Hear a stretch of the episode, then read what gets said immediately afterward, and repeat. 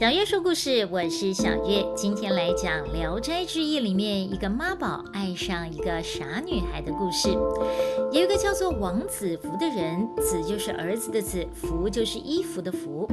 他的爸爸在他很小的时候就过世了，很聪明也很争气，每天都用功读书，十四岁就考上了秀才。他的母亲很疼他，把他照顾得好好的，但是呢，就是不让他随便到外面去玩，生怕他交上坏。朋友，他也就乖乖听话。一路上呢，他妈妈就把他养成了一个妈宝。这样的妈宝在现在可能很难交到女朋友，但是在以前呢，没有这个问题。只要有钱，谈一门亲事并不困难。他的母亲呢，就帮他说了一门亲事，只是对方女孩子还没有嫁过来之前就先死了。王子福呢，也就一直保持单身。有一年元宵节，王子福的表哥叫做吴生，生日的生，来找王子福一起出去玩。古时候呢，元宵节是非常热闹的节日，不但可以赏花灯，街上还有市集，还有很多精彩的街头表演。最重要的就是啊，以前的女孩子是大门不出，二门不迈，不可以随便出门的，只有在这天可以正大光明的上街。所以很多男男女女就会趁这一天约会，不认识的男女呢，也可以借着看花灯，说是看花灯啊，其实是去看帅哥美女的。看着看着呢。搞不好呢，就看对眼了，由此生出了许多才子佳人的故事。吴生邀王子服出去玩，才刚出了村子，吴生家的仆人就追过来说家里面有事，要吴生赶紧回家。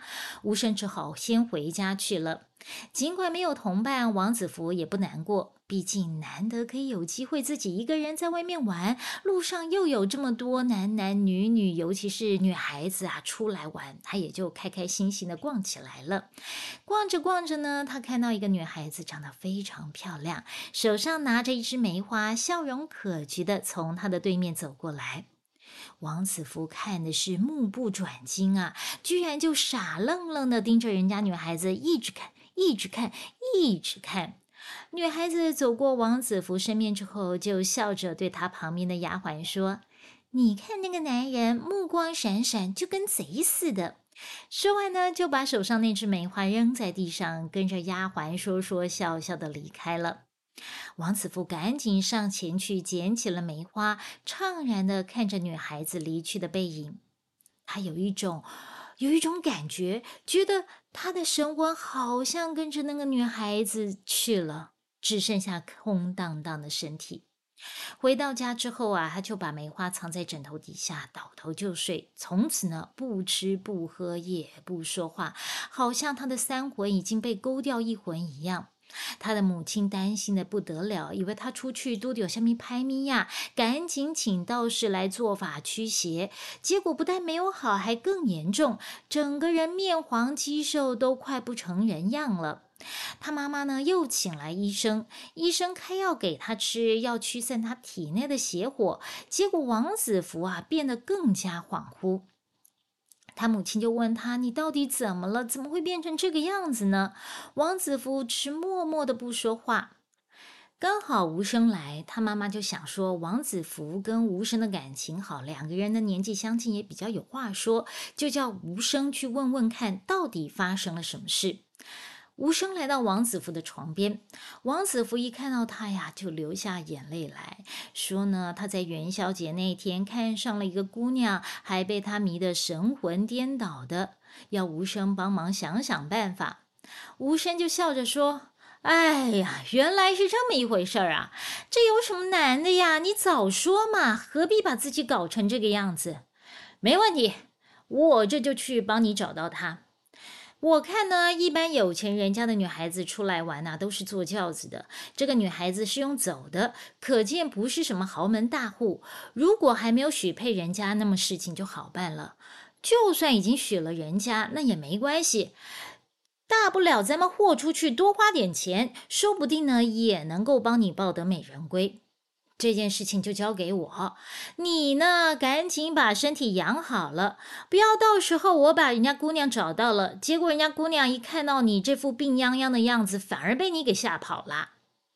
王子福听了，总算露出笑容。从那天开始，王子福满怀期望啊，开始吃东西，赶紧要把自己的身体养好。而无声离开之后呢，就去打听那个女孩子的下落。可是不管怎么找，就是找不到。过了几天，无声来看王子福，王子福就急着问：“找到人没有啊？”无声看王子福的身体好不容易才好了点，不想要打击他，就骗他说：“哎，我是谁呀？我是无声啊！我出马还有找不到的人吗？嘿，你说巧不巧啊？她居然是我姑姑的女儿，说来呢还是你的表妹呢，而且还没有许人家。”虽然呢，你们算是亲戚，但是呢，只要说清楚，没有不成的道理。王子福听了就很开心啊，就问那个女孩子住在哪里啊？无声就胡乱编了一个地方，说她住在离这里三十几里远的西南山。无声心里想啊，我呢就把地点说的远一点，你就不会找过去，这样子比较不会穿帮。王子福听了一再嘱咐无声要帮他牵起这段姻缘，无声当然拍着胸脯保证答应了。从此以后呢，王子福的身体就慢慢好起来。但是无声离开之后，过了好久都没有任何消息。王子福写信去问无声，借口有事，就是不去跟王子福见面。当然了，人家姑娘人影在哪儿都不知道，怎么跟人家交代？当然是能躲就躲啊。王子福看到无声已读不回，又泛起了忧郁。他妈妈怕他又犯相思病，赶紧帮他安排亲事，想要转移他的注意力。但是王子福的心里面只有那个女孩子，哪肯接受母亲的安排呀？又过了好几天，无声那边还是一点消息都没有。王子福就想，这个无声也实在太不可靠了。靠人不如靠己，求人不如求己。三十里路也不算远呐，不如就自己去找吧。说走就走，他收拾了包袱，把元宵节那天捡到的那只梅花，已经枯掉的梅花放在袖子里面，连他妈妈都没有说，就出门去了。这可是他出生以来最大的反叛呐！王子福呢，就这样一路往西南山走过去，大约走了三十几里。只见群山叠翠，空气清新，他的精神也跟着好了起来。但是呢，这个四处啊，一个人都没有，只有一条羊肠小径。王子福望向谷底，在一片树林当中，隐约看到有一个小村落，他就沿着那个羊肠小径来到了村子。只见村子里面只有寥寥的几间用茅草搭盖的小屋，虽然简陋，但是却非常的雅致。北面的一户房子门前都是垂柳，墙里面种了许多的杏树、桃树，还有一丛竹林。王子福就想，这一定是谁家的花园，所以呢，他不敢随便进去。回头看对面的人家门前呢，有一块光滑的大石块，他索性就坐在上面休息。忽然，他听到墙内传来了一个女孩子的声音，那个女孩子声音娇细的，正在呼喊一个人。王子福呢，就专心的听着。这时候呢。有一个女孩子走了过来，边走边把手上的一朵花往头上插。她看到王子福也不避讳，还对着王子福笑了一下，就进屋子里面去了。王子福看到那个女孩子啊，整个人颤抖了一下。那不就是他魂牵梦萦的女孩子吗？他的心跳加速，整个人兴奋了起来。他想要上前叫住她，但是又害怕吓到人家女孩子，想要去认亲。但是无声不是说了吗？对方是远房亲戚，按照辈分来说，他可以喊那个女孩子的母亲为姨妈。可是呢，他们从来就没有往来往过，万一认错人了怎么办？他就这样啊想了老半天，在人家的门外走来走去，就是不敢去敲门。就这样子啊，一直等到太阳下山。可是呢，那户人家都没有人走出来。虽然没有人走出来啊，门缝里面却有一个人正在偷偷的看着王子福。那个人就是那个女孩子。女孩子觉得王子福还真奇怪啊，在门外站了一整天，怎么不走呢？到底要干什么？这时候呢，那道门突然打开了，一个老太太拄着拐杖走了出来，她就问说：“年轻人，你打哪儿来的？听说你从早上就在门外站着了，你肚子不饿吗？是有什么事呢？”王子福赶紧向老太太行了个礼，说：“我是来拜访亲戚的。”老太太就问：“嗯，那你亲戚姓什么呀？”王子福一时之间答不出来啊。老太太就笑了：“嘿呀，还真奇怪，连名字都不知道，拜访什么亲戚呀？我看你人长得老实，那跟我进来吧。都一整天了，肚子一定很饿了。”我们家也没有什么好吃的，就是一些粗茶淡饭。家里面也有床，你就将就一晚，等到明天回家，你打听好亲戚的名字再来探访吧。王子一福一听，开心的不得了，就跟着老太太进门去了。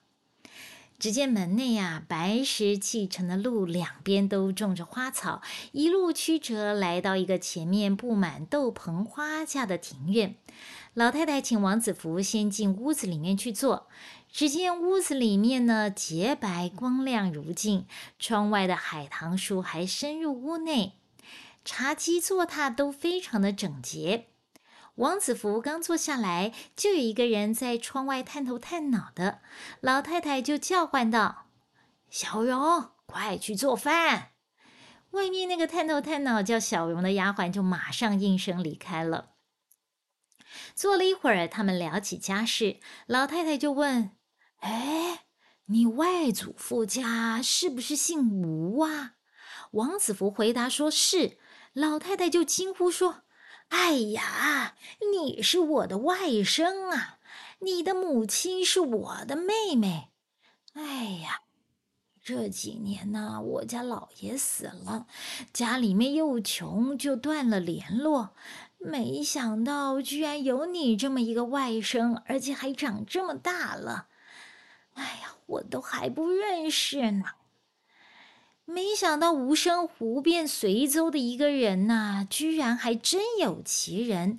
王子福见老太太亲切，就顺势说：“我来就是为了找姨母的，只是匆忙之间忘了姓名。”老太太就说：“我姓秦，没生孩子，唯一一个女儿呢是小妾生的。后来那个小妾改嫁了，女儿就由我抚养。说起我这个女儿啊。”也不笨，就是没有好好的管教，每天只知道玩，什么规矩都不懂。等会儿呢，让你们认识认识。吃完饭之后，老太太要丫鬟去叫女儿来跟王子福认识。没多久，就听到外面隐隐约约有笑声，老太太就叫唤道：“英宁，你的姨表兄在这儿呢。”门外的女孩子还痴痴的笑个不停。丫鬟推着英宁进门，英宁还捂着嘴在笑。老太太忍不住瞪着英宁说：“哎呀，客人在这里还嘻嘻哈哈的，成什么体统啊？”英宁只好忍着笑站着。王子福起身向英宁行礼。老太太介绍两个人认识，互相一问，知道英宁今年十六岁，比王子福小一岁。老太太知道王子福还没有成亲，居然说。哎呀，外甥这样的才貌，怎么还没有成家呢？我们家英宁啊，也还没有嫁，你们两个倒是很相配呢。王子福听了，心里面一阵欣喜，只是老太太下面一句话却说：“可惜呀，我们是亲戚。”王子福有点失落，但是他想。男未婚，女未嫁，就算是亲戚，那关系还远得很，不是没有机会的。就先不动声色，别让人家觉得自己太冒失了。于是他不说话，只是一动不动看着英宁。丫鬟看了，就小声对英宁说：“目光闪闪，怎样还是没改。”英宁大笑，就拉着丫鬟出门去看花了。王子福这一趟啊，可是旗开得胜。接着就在英宁家住了下来。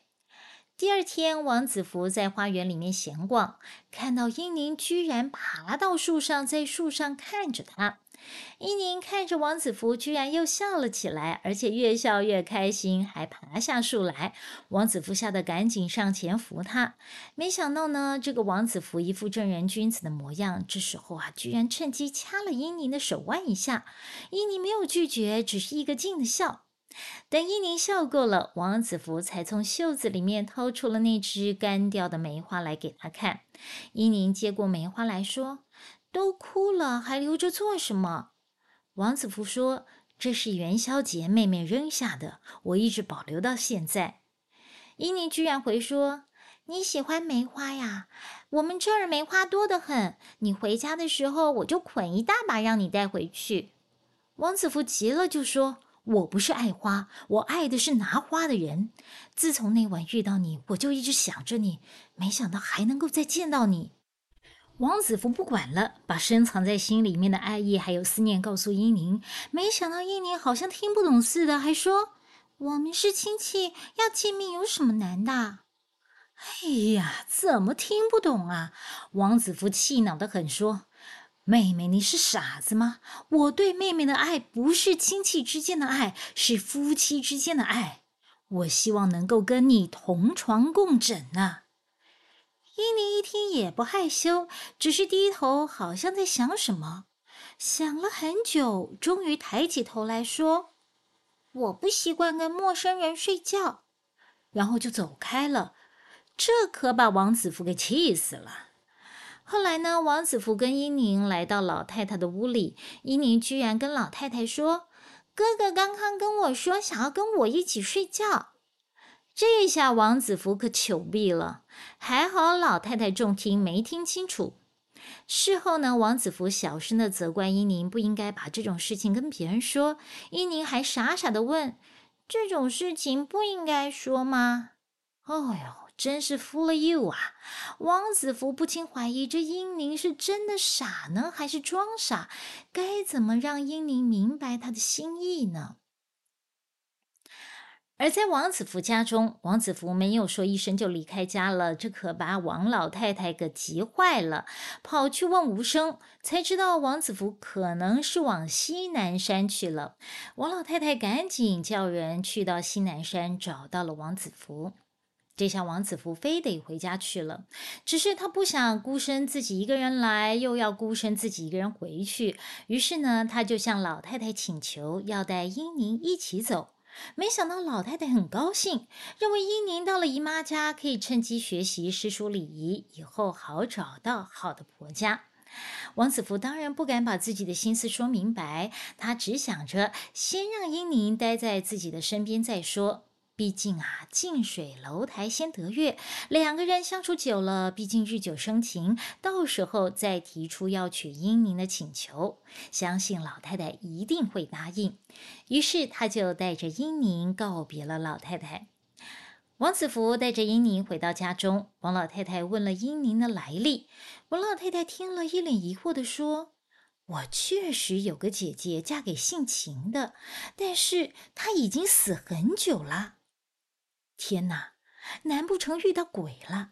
那眼前这个英宁是人还是鬼呀？这时候无声来了，英宁就算再不懂规矩，也知道陌生男人在，女孩子还是要回避的，所以她就回到后面的屋子去了。无声会来，一来呢是来看王子服的，二来呢是要来告诉他们，那个他胡乱掰出来的姑姑还真有其人呢。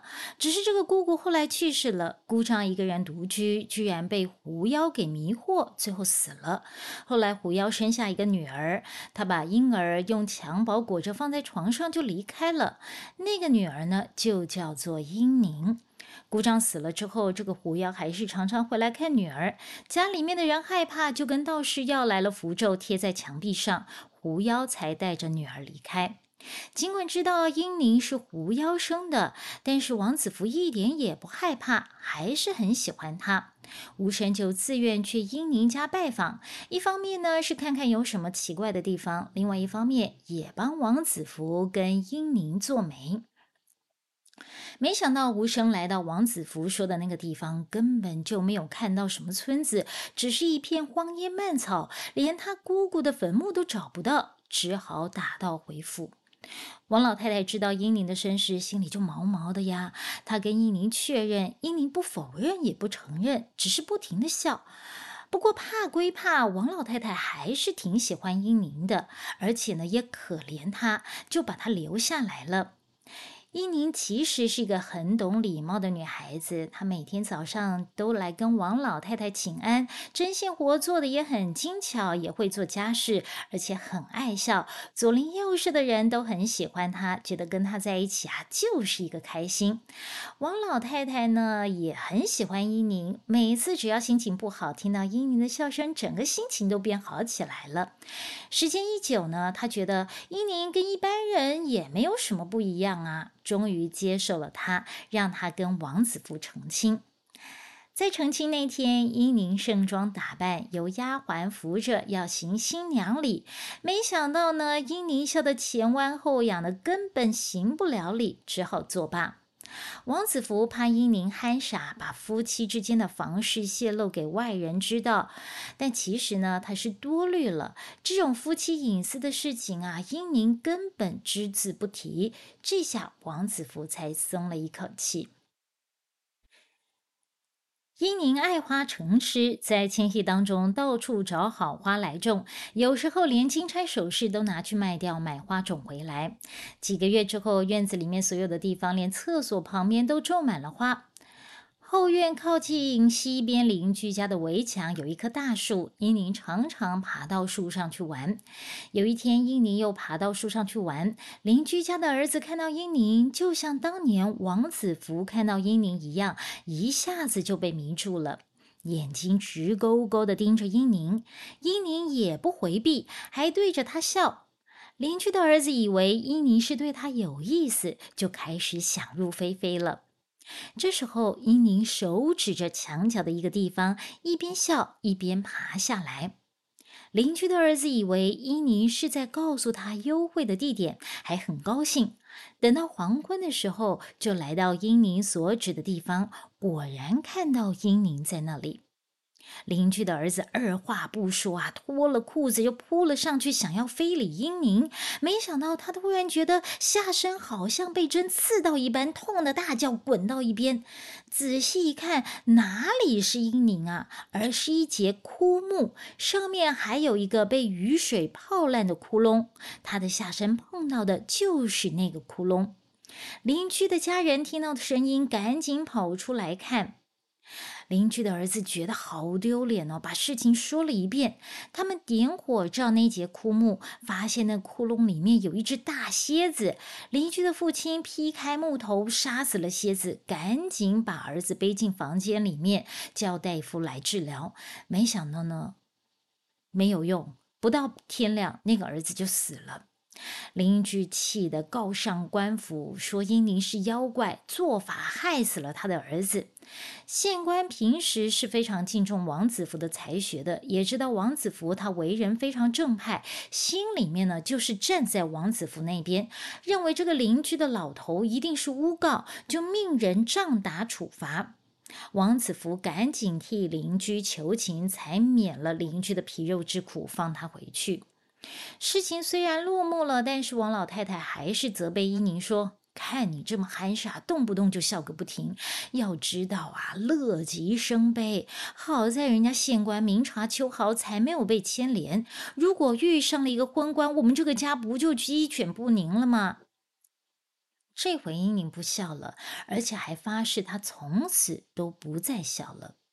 只是没想到，从此以后，英宁就真的不笑了。就算别人再怎么努力要逗他，他都不笑。每天安安静静的，也不会愁眉苦脸，就是一副端庄好女孩、淑女的样子。王老太太虽然遗憾再也看不到英宁的笑容，但是女孩子端庄安静总是一件好事。有一天，英宁突然哭着对王子福说。看你跟婆婆对我都很好，我就跟你说实话吧。我本来是狐妖生的，母亲离开的时候把我托付给鬼母照顾。我跟鬼母相依为命，生活了十几年，才有今天。我鬼母一个人孤独的埋葬在山凹里面。如果你真的疼惜我，希望你能够帮我找到她的坟。帮忙把她跟她死去的丈夫合葬在一起。王子福疼爱英宁，当然一口就答应了。于是隔天，夫妻俩就雇了马车，装了一副棺材，来到英宁所说的地方，找到了老太太的坟，把坟挖开，果然看到老太太的尸身。没想到都死了那么久，皮肉还留着，就像活着的时候一样。英宁抱着尸体痛哭了起来，好不容易收起了眼泪，才把老太太装入新的棺材，带到秦姨父的坟墓合葬。那天晚上，王子福梦到老太太来道谢。醒来之后，他就把这个梦告诉英宁。英宁说：“晚上鬼母确实有来，只是这里阳气旺，所以她不能久留。”至于英宁身边那个叫做小荣的丫鬟，她也是狐妖，是英宁的狐妖母亲把她留在英宁身边照顾英宁的。小荣常常找来瓜果喂英宁，所以英宁很感谢她。